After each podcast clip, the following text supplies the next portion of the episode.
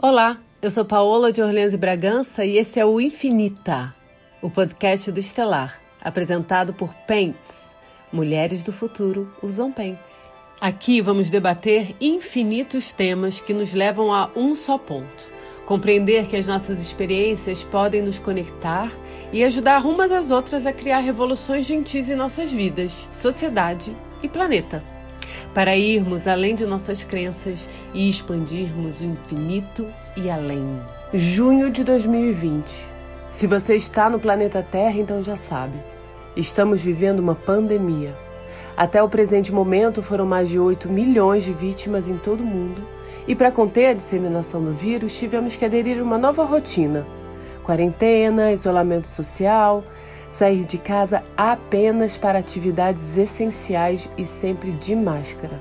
Justamente nesse formato de fica em casa, que parece ser um momento perfeito para a gente observar e repensar a nossa forma de consumir, de nos alimentar e, por consequência, lidar de uma forma mais consciente com essa quantidade de lixo que a gente gera.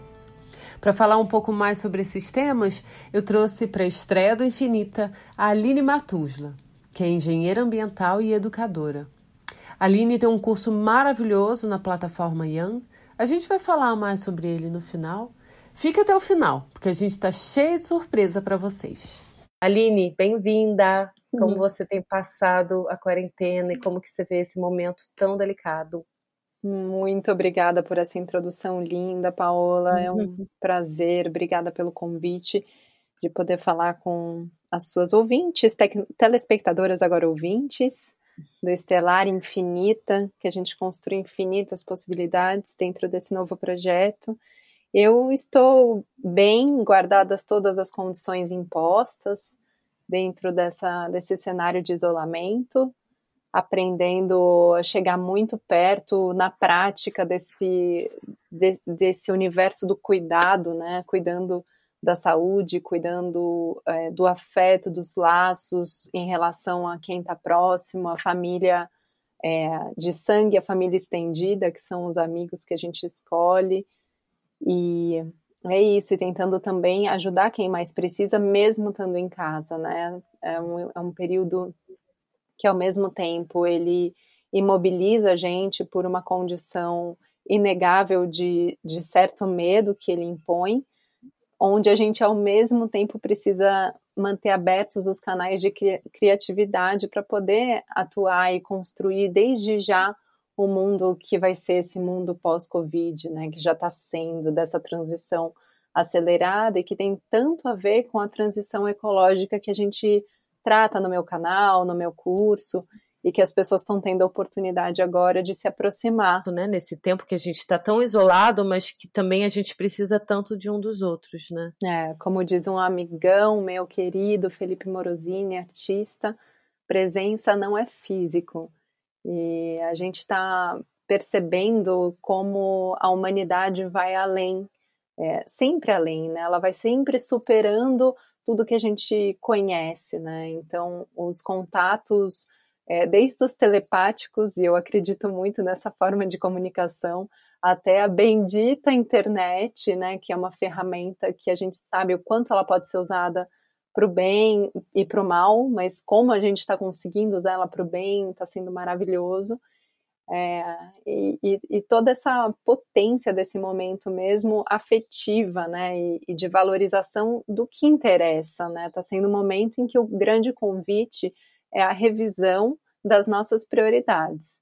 Tudo que era gordura, assim, né? Tudo que podia cair, está caindo por terra naturalmente. Então, é um momento em que a consciência está ativa em todo mundo, seja qual for a tribo, o pensamento, o tipo de pensamento das pessoas, parece que existe um sentimento coletivo de expansão de consciência acontecendo. Que lindo! Graças a Deus! Você fala nos dos seus vídeos que eu amo, que a gente, que tudo que a gente consome, né, é um pedacinho do planeta. E, e, eu acho que nesse momento é interessante a gente ter essa consciência, né, que de como a gente está distante da cadeia de produção e como que a gente esquece que tudo que a gente compra vem só de uma fonte, que é a terra, e que muitas vezes esses recursos não são renováveis, né? E que momento mais oportuno para a gente ver quantos pedacinhos de planetas que nós temos dentro das nossas casas acumulado e como que a gente pode fazer escolhas mais alinhadas e coerentes, pensando realmente nesse planeta e nessa sociedade mais sadia. É, como que você vê isso? Como que a gente pode fazer essas escolhas? Está é, todo mundo em casa, quem pode estar tá em casa, está em casa, né? E está sendo uma oportunidade inevitável de entrar em contato com a quantidade de lixo, entre aspas, que a gente gera.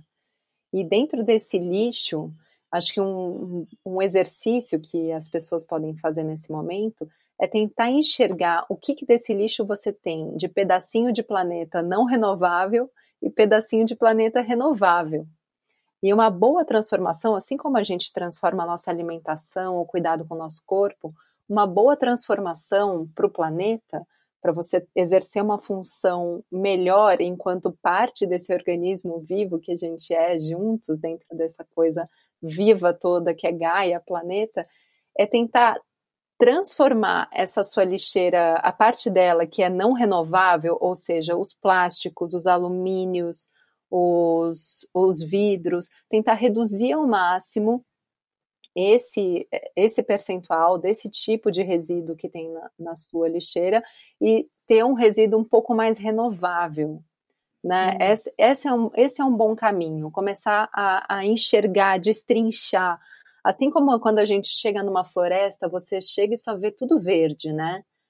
É, até tem uma coisa que o, o, povo inuí do Canadá, um povo originário do, do Canadá, que é de forma errônea chamada de esquimó, eles enxergam mais de 40 tons de branco né, no, naquele, naquela neve toda. E, e por que, que eles enxergam essa, esses tons todos, essas, todas essas nuances? Porque eles conhecem muito bem. Assim como os nossos povos indígenas, eles enxergam a floresta com um nível de alfabetização ecológica muito diferente do nosso, de, que tá na cidade, de quem está na cidade, né? E aí, é, analogamente, a gente olha para o lixo e aquilo é tudo uma maçaroca de, de coisas que a gente não quer mais, né? De restos, de rastros. E aí, o, o, esse, esse convite não muito perfumado no início, né? é você enxergar o que tem ali, né? E aí você entender o que está ali e você não precisava, o que, que poderia ser reduzido, quais novos hábitos te trazem uma lixeira. Se você pensar que a lixeira é parte de você, tem até aquele filme O Cheiro do Ralo, né? Que o cheiro do uhum. ralo é o seu cheiro, né? Aquela lixeira enorme e fedida e contaminada, que contamina o mundo, ela é um, um rastro seu. Então, transformar essa lixeira numa lixeira menor possível e mais renovável possível, mais reciclável possível, é um caminho para a gente reencontrar a nossa função ecológica dentro desse sistema que a gente vive e que está adoecido e que precisa da gente. Exatamente, Aline. Somos o lixo que produzimos, somos todas responsáveis por esse planeta que está doente. Na verdade, nós somos esse planeta doente, né? Aline, eu vejo o plástico como o grande vilão dessa história toda. E faz pouco tempo saiu uma matéria na CNN inglesa que durante a pandemia teve uma crescente do uso de plástico de uso único, ou seja, máscaras cirúrgicas, luvas, equipamentos de proteção descartáveis, etc. Segundo a reportagem, eles apontam que, abre aspas, a produção global de plásticos quadriplicou nas últimas quatro décadas, segundo um estudo de 2019, e estima-se que 8 milhões de toneladas de lixo plásticos vazam anualmente para o oceano, com a taxa piorando a cada ano. Fecha aspas. Você fala que existem tecnologias para desenvolver novos materiais sustentáveis e o que falta, na verdade, é uma vontade humana. O plástico, ele é esse grande vilão? Tem como a gente viver sem ele? Bom, acho que a primeira resposta é um grande sim, e só depende de você e, e, você como parte de um sistema, né? Então, essa coisa dessa ampliação gigantesca do uso de plástico é, por por necessidade de um requisito de higiene muito maior nesse momento, ele é consequência de décadas do que a gente vive, né, de uma hegemonia de uma matéria-prima é, que, que, ao longo das últimas décadas, teve imensos aportes globais de, de investimento e que precisa ser olhada de outra forma. Né? Até pouco tempo atrás, a, a noção dos impactos que o plástico gerava no ambiente é, ela estava restrita à, à comunidade científica e aos ambientalistas. Hoje em dia, quase todo mundo já viu o vídeo da tartaruga com um canudo dentro do nariz.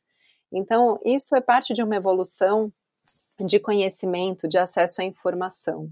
É, a gente está vivendo uma transição e é um pouco desesperador ver esse aumento gigantesco de plástico é, principalmente no setor da saúde, onde todos esses essas máscaras cirúrgicas, todos esses equipamentos de proteção individual, eles são potencialmente infecciosos, então eles nem podem ir para reciclagem, em hipótese alguma, porque eles estão realmente ali com um risco associado, né? A, a, a, boa notícia é que o desenvolvimento dos bioplásticos, ou seja, os, os polímeros que são feitos a partir de matérias-primas renováveis, vegetais, e que são biodegradáveis de verdade. É muito importante esse, esse aposto de verdade nessa frase, porque tem muita enganação quando o termo biodegradável é utilizado. Ele, esse, esse desenvolvimento tecnológico está crescendo, ele ainda não chegou ao segmento da saúde, ele mal chegou ainda no Brasil, então você ainda não encontra é, artigos de bioplástico disponíveis a um preço é, viável para a nossa população como um uhum. todo.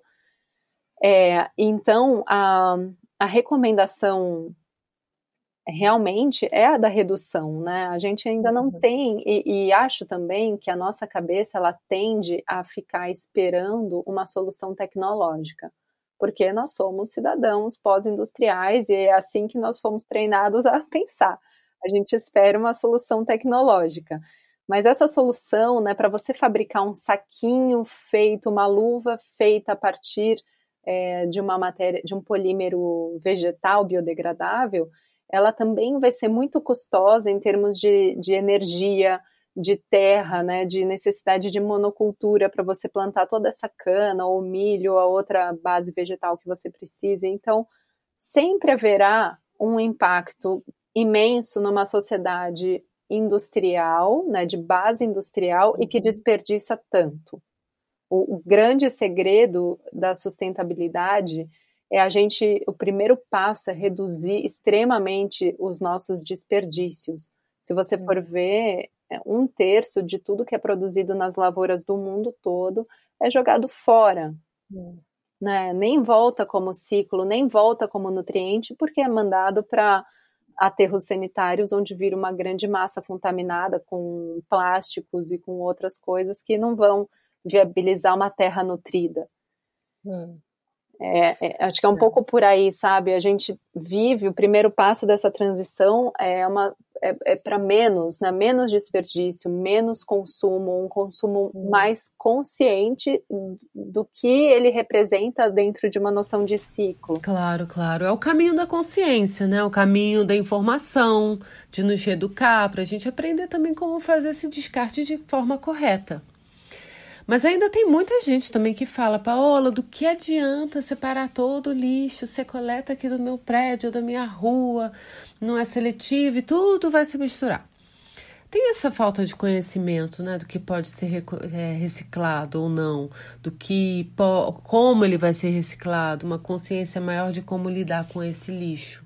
Ai, que bom que você tocou nesse assunto, porque aqui no Brasil tem uma situação que a gente vive que é dessa é, é esse discurso que você essa essa máxima que você é, bem interpretou aí entre aspas é um senso comum da década de 90 e que não representa mais a realidade de muitos lugares assim é, o, o Brasil ainda tem né, uma, uma, uma taxa de reciclagem baixíssima mas em grande parte é por causa dessa visão, né? As pessoas, acho que assim, se eu pudesse chutar dos ouvintes aqui desse podcast, provavelmente pelo menos metade já paga por um serviço de coleta seletiva porta a hum. porta, né, dentro do seu IPTU ou né, dos impostos da sua uhum. cidade.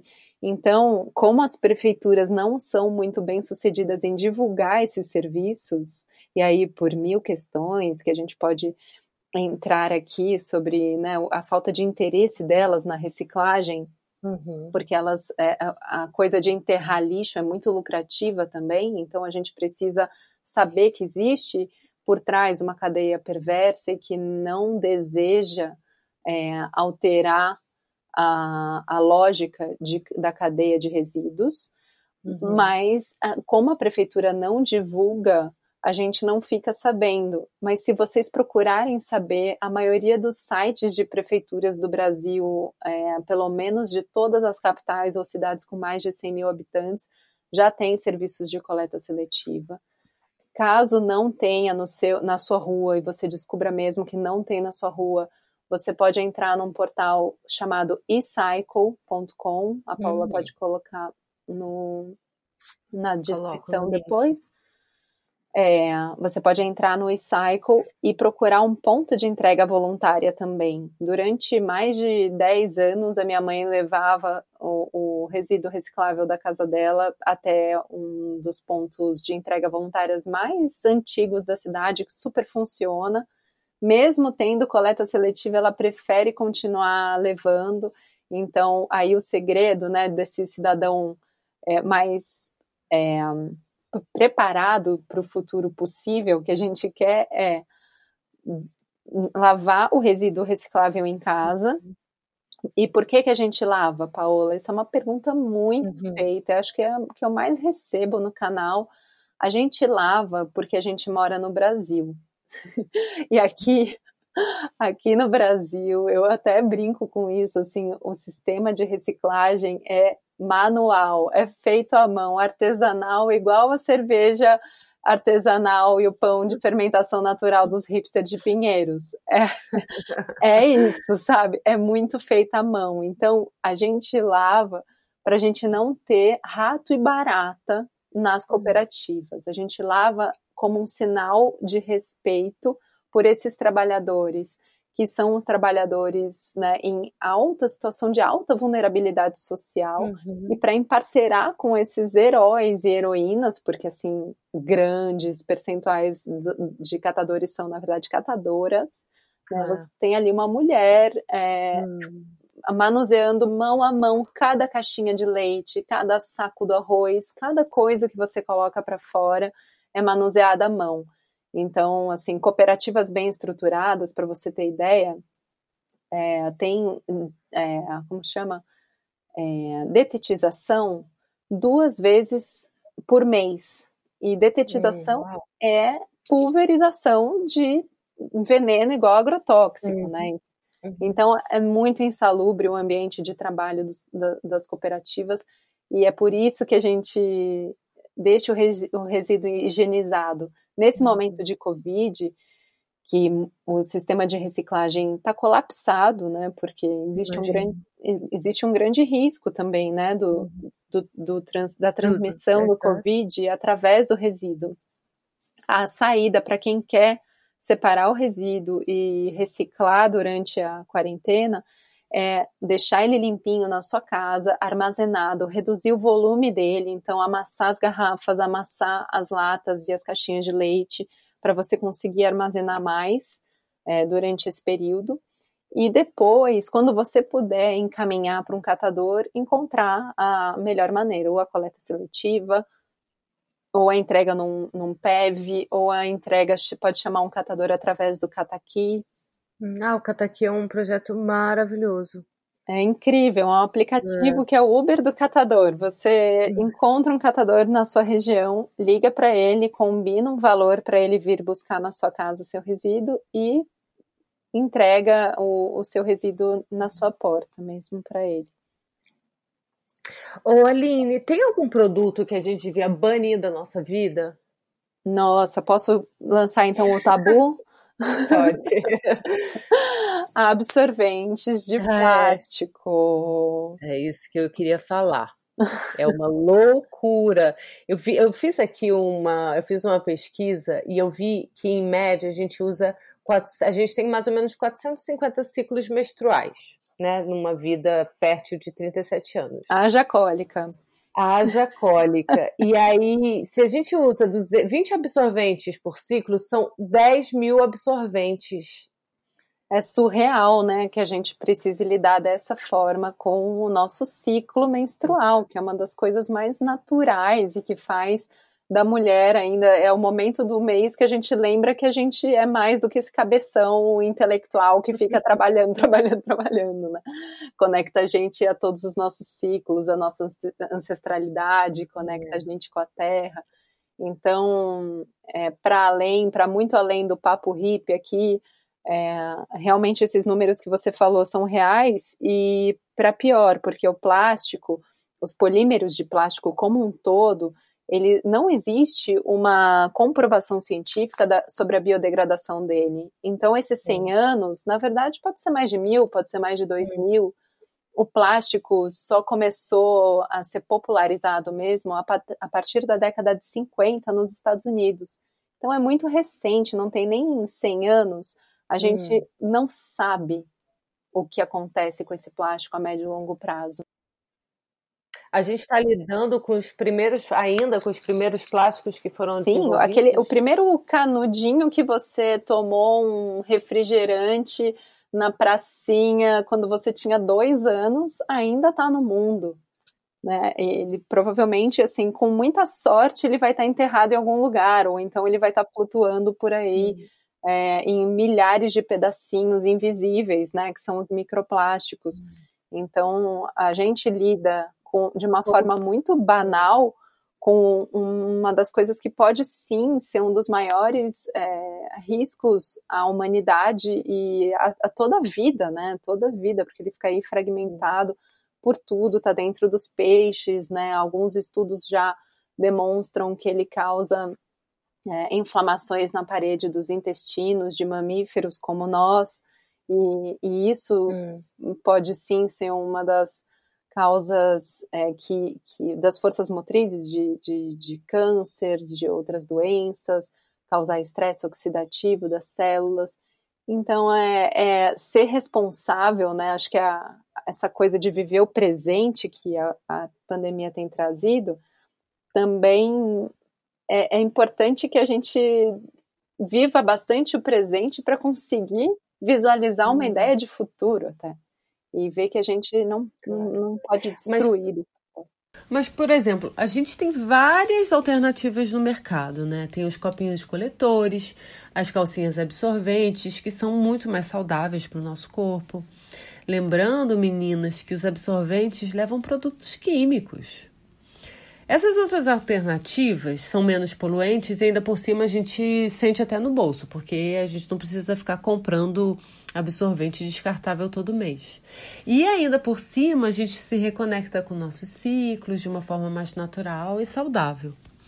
Mas, Aline, o que, que falta realmente para a gente dar esse shift? Como que a gente pode fazer melhores escolhas? Olha, eu confio muito no elemento indignação sabe?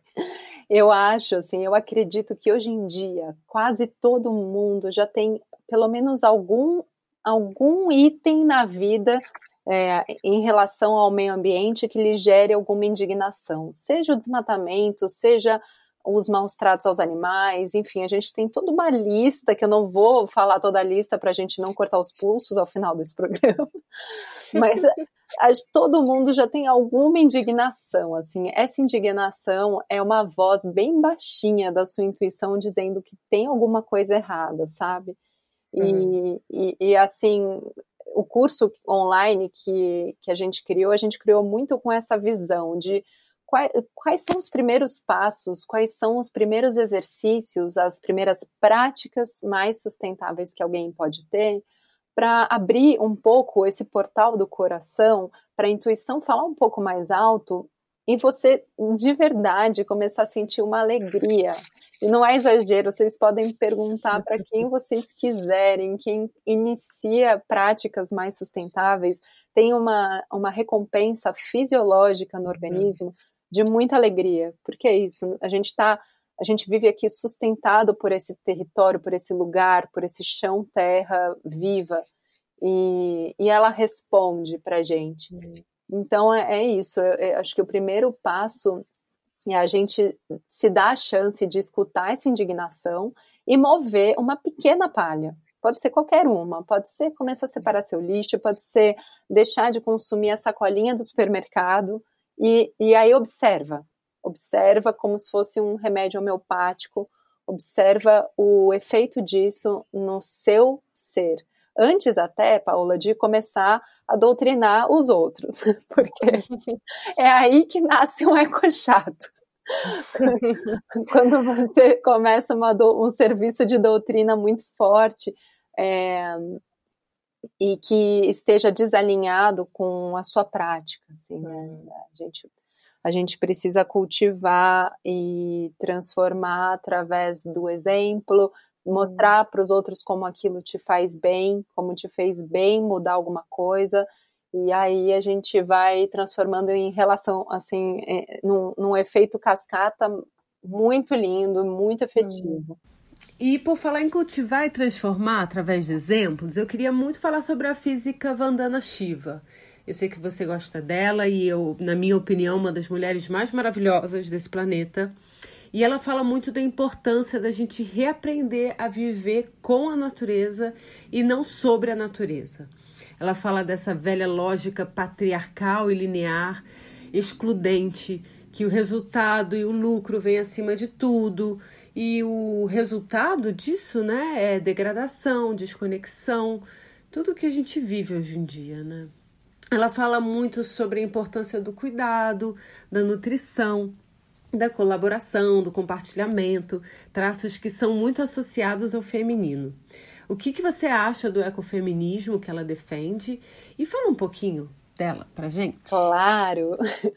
Ela, eu acho incrível a Vandana Shiva, eu acho incrível porque ela, ela consegue, mesmo sendo, ocupando o lugar que ela ocupa, ela continua sendo autêntica e fiel a, as premissas do trabalho dela, né? Que é um trabalho de cura do solo, de cura das comunidades, uhum. de cura de, da cultura como um todo, né? Então, ela ela continua sendo muito firme ao mesmo tempo que ela em que ela trabalha com ferramentas tão femininas, né, de, de construção do mundo. Tem uma uhum. tem uma, uma frase dela que eu sempre lembro quando a gente conversa sobre isso, que é mais ou menos assim: ou teremos um futuro em que as mulheres liderem o caminho para a gente fazer as pazes com a Terra, ou não teremos um futuro algum da humanidade.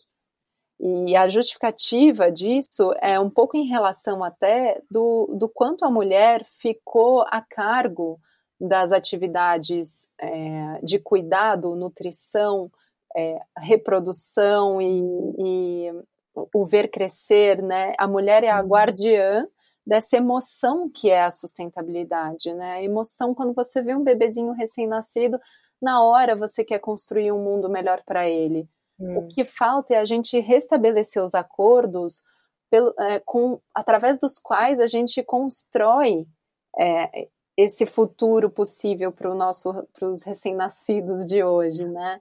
Qual, quais são as bases? Será que a gente quer formar lideranças, é, lideranças yang, né? Aquelas lideranças que são paternalistas e que vão manter as castas sempre da maneira como elas foram, ou não, a gente quer horizontalizar as relações, a gente quer construir uma, uma sociedade onde esse, essa criança possa crescer e viver e manifestar o potencial que ela tem para o mundo como um todo, né? E cooperar com a Terra e cooperar com os outros, com menos sofrimento. E eu acho que é isso que todo mundo quer, né? Todo mundo, de alguma forma, busca essa felicidade mais genuína, né? Quem, quem vive experiências de quase morte passa muito e relata muito uhum. isso, né? O quanto muda a perspectiva sobre a vida. E eu acho que é isso que tem de mais significativo nesse momento que a gente está vivendo. E é interessante ver também como nesse momento as maiores preocupações são higiene e nutrição, né? Que é exatamente esse autocuidado, é o momento que a gente tem da gente fortalecer o nosso sistema imunológico, a gente está né, se nutrindo de alguma forma para aguentar até uma doença também, né? Uhum. E, e, é muito interessante que tem uma reportagem que mostra que 99% dos, dos, dos, brasileiros estão cozinhando mais. Uhum. E eu fui tentar outro dia comprar fermento biológico e não achei. E eu acho que todo mundo virou padeiro, tá todo mundo querendo fazer pão.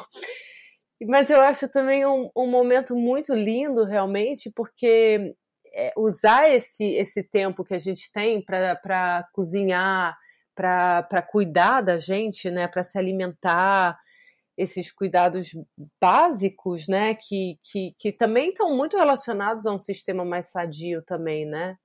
E é lindo ver o alimento também que você coloca para dentro do seu corpo, como ele pode ter também um efeito maravilhoso para essa terra aqui onde a gente está, né? Então, o consumo consciente dos alimentos, acho que é a principal atitude ambientalista, assim, né, num, numa perspectiva mais pós-ativista, em que hum. a gente é muito proativo nessa regeneração do planeta, é uma das principais iniciativas que você pode ter para cuidar de você e cuidar do planeta.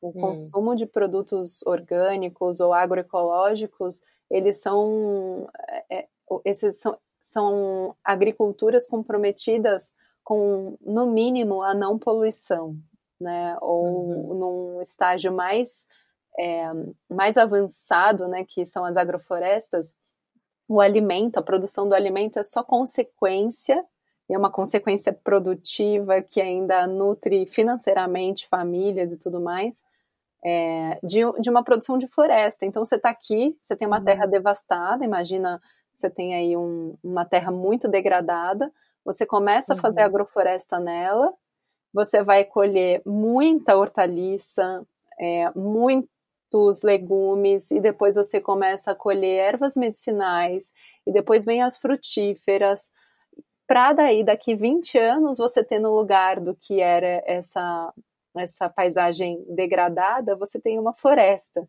E é uma uhum. floresta que ainda pode ser ainda assim produtiva, né? E sequestrando carbono, uma floresta orgânica, você vê a água voltar e tem inúmeros. O Brasil é, é um exemplo ainda nessa nessa tecnologia de produção agroflorestal e já iniciando seus primeiros movimentos de produção agroflorestal em hum. escala.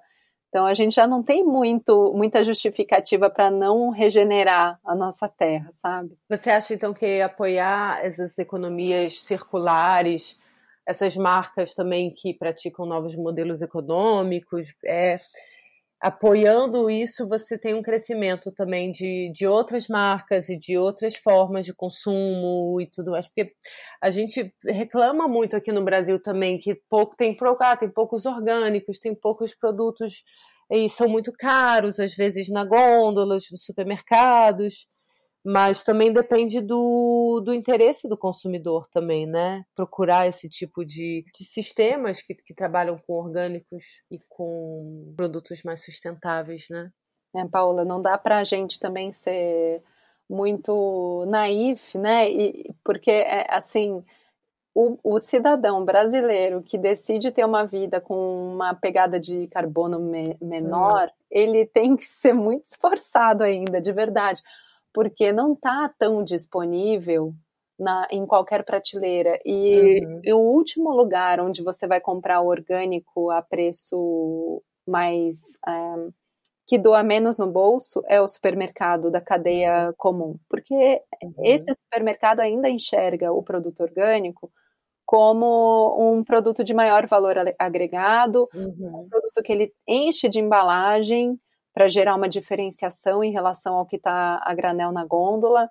Uhum. Então, assim, é uma visão ainda. A gente precisa lembrar que a gente mora num país que ainda está bastante atrasado em relação a essa agenda.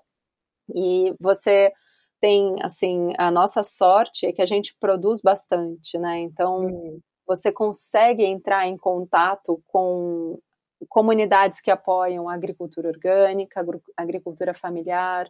Você tem empórios super interessantes em São Paulo fazendo delivery, uhum. agora nesse momento. Depois a gente pode fazer uma chuva de links aqui na descrição. Ah, seria lindo. Ajuda pessoal. É, então, ainda é, é pra gente, a gente tem que dar uma, uma suada para ser um cidadão com um padrão de sustentabilidade que você encontra em países mais desenvolvidos. Mas é possível, sabe? É hum. É possível até comprar orgânico e, e alimentos da transição agroecológica, que também são muito legais, porque você apoia um agricultor que está saindo do, do plantio convencional e indo para o orgânico a um preço muito bom. Você falou um pouquinho mais cedo que você, você sente a mudança realmente quando você começa a ter atitudes mais sustentáveis, que você falou agora na, na entrevista. O que, que você sentiu com, quando você mudou as suas atitudes, quando você implementou mais essa conexão assim na sua vida? Quais foram as mudanças assim que você viu? Olha, acho que o, o, sentimento que eu, que eu sempre tenho quando eu encontro uma nova forma, uma forma de impactar menos negativamente e mais positivamente o mundo, o sentimento que, me, que emerge em mim é um sentimento de libertação.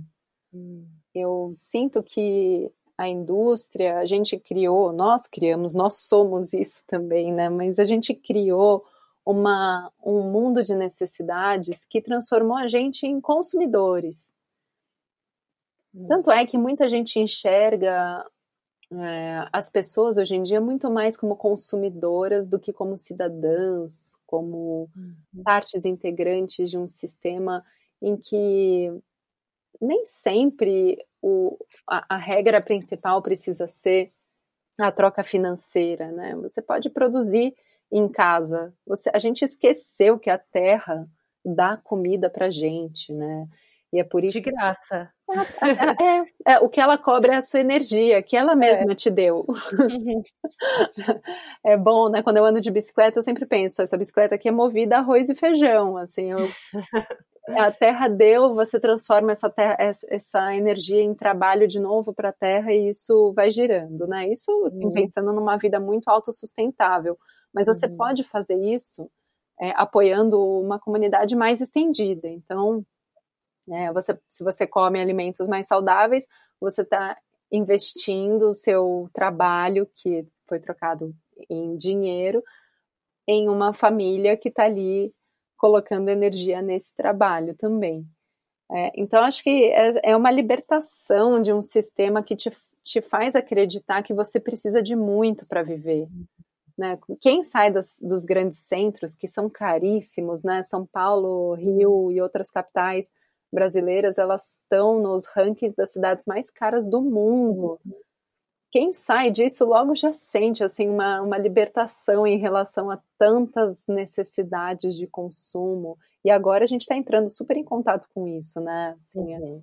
Pedindo delivery, mesmo quem pede delivery, vai pedir o essencial, até porque é. a maioria das pessoas não está numa condição financeira tranquila, né? A gente está também vivendo uma recessão do sistema econômico convencional. Um momento para a gente rever o que, que é importante mesmo, né? As importâncias da nossa vida. E a sustentabilidade é esse cuidado mesmo com a gente, com o nosso planeta, né? Com o que a gente quer para deixar para os nossos netinhos, para os nossos filhos e para a gente mesmo também, para que a gente consiga aproveitar tudo isso. E a biodiversidade da qual a gente é muito rico aqui nesse país, né, que tem o verde na bandeira, é o principal patrimônio que a gente tem para deixar. Então, é, a gente precisa realmente lutar contra o desmatamento das nossas florestas. Né? A gente tem como produzir na Amazônia uma economia é, de floresta em pé, uma economia em que você tem o açaí, por exemplo,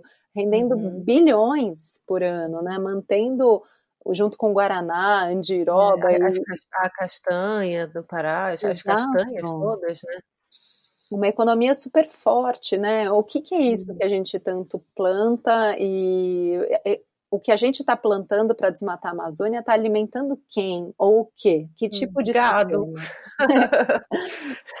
ou é gado aqui ou é gado fora, né? Acho que tem é. É, muito isso. O 80% da, da soja brasileira ela é produzida para produção de ração animal Exato. em países que não têm área como a gente tem para a prática da pecuária uhum. extensiva. O brasileiro tem uma. Um, ele ingere uma sobrecarga de proteína. A gente está vivendo uma, uma, coisa de um, uma obsessão por proteína uhum. que é um pouco assustadora. Assim, não, se você tivesse que ter pasto para essa para sustentar tudo isso, realmente a gente não teria mais mundo. Então do que são feitos seus músculos também, né? Uhum. A gente existem as proteínas vegetais, né? São muito potentes também. É realmente um momento muito oportuno para a gente rever o que é essencial na vida, né? Que venha de uma forma mais sustentável, mais alinhada.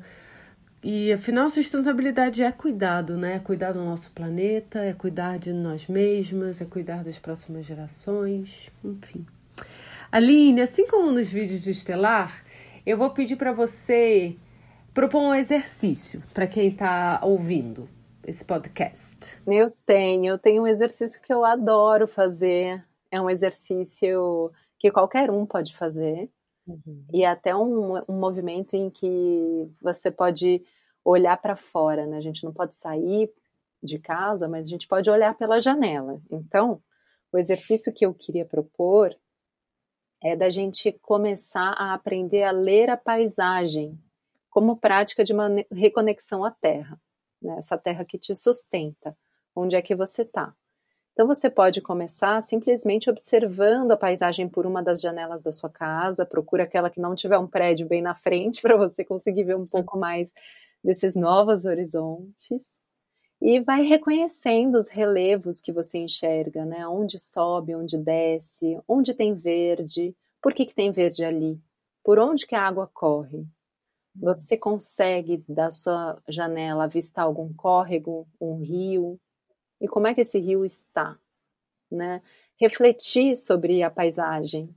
Será que o rio está saudável? Será que ele é um ecossistema ou se ele está morto?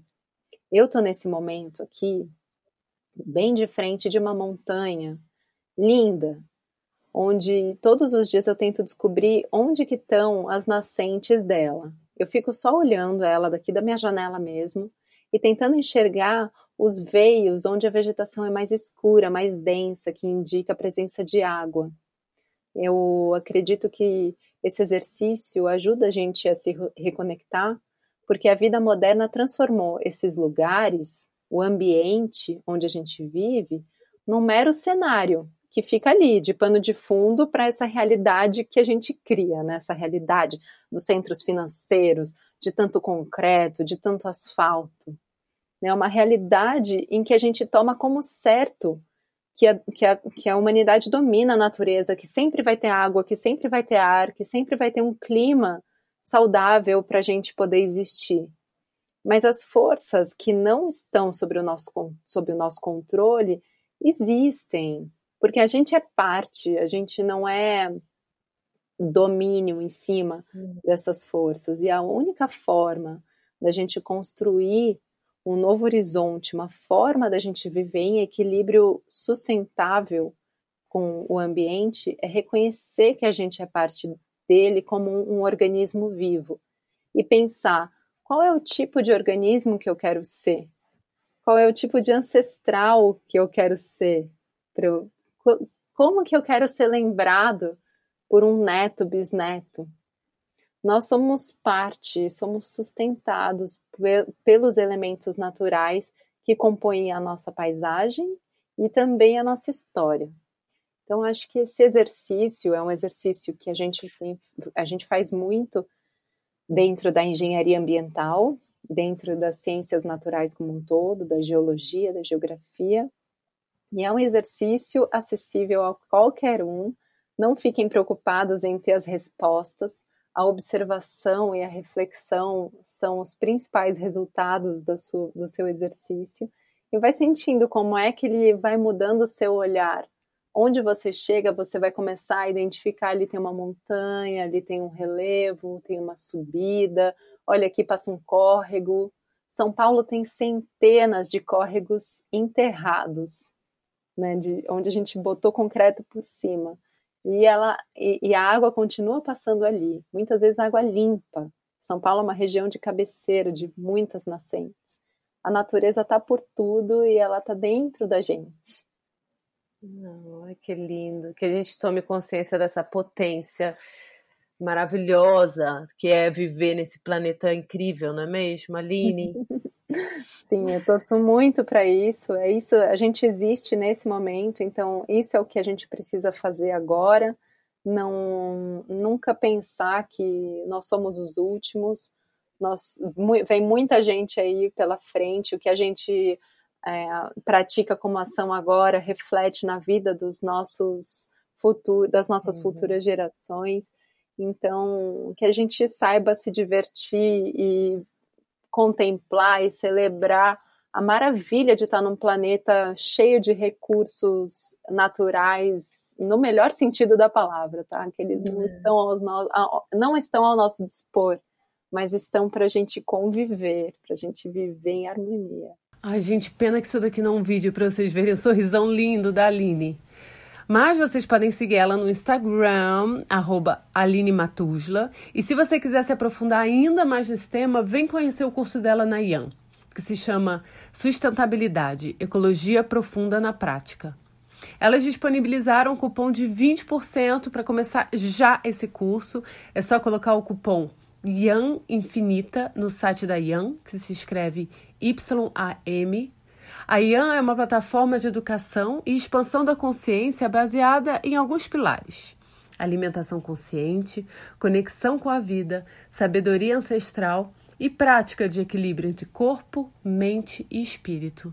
Eu vou colocar todos esses links aqui na descrição. E obrigada pelas suas palavras e sua sabedoria. Eu queria muito te agradecer, Paula, por esse convite. A gente, o meu pensamento é sempre de falar para fora da Kombi, de quem já vive, respira isso, esse assunto o tempo inteiro. Então, bem-vindos na nossa Kombi, cabe todo mundo, venham. É, vocês não são obrigados a saber nada é, de antemão, sabe? Todas as dúvidas são dúvidas relevantes em relação à reciclagem, à compostagem, a consumo consciente. Então, é um grande convite aberto de coração de mãe para você e para todo mundo que segue esse trabalho lindo que você tem feito através do Estelar e agora Infinita. E vocês acham que parou por aqui esses descontos todos? A Pants liberou 10% de desconto em uma compra para vocês conhecerem essa marca que eu amo e que transformou a minha forma de viver o meu ciclo. É só você inserir o código Infinita10 que é válido para uma compra no site da Pentes. Esse foi o Infinita, o podcast do Estelar apresentado por Pentes. Um beijo enorme para todas, todos, todas e até o próximo episódio.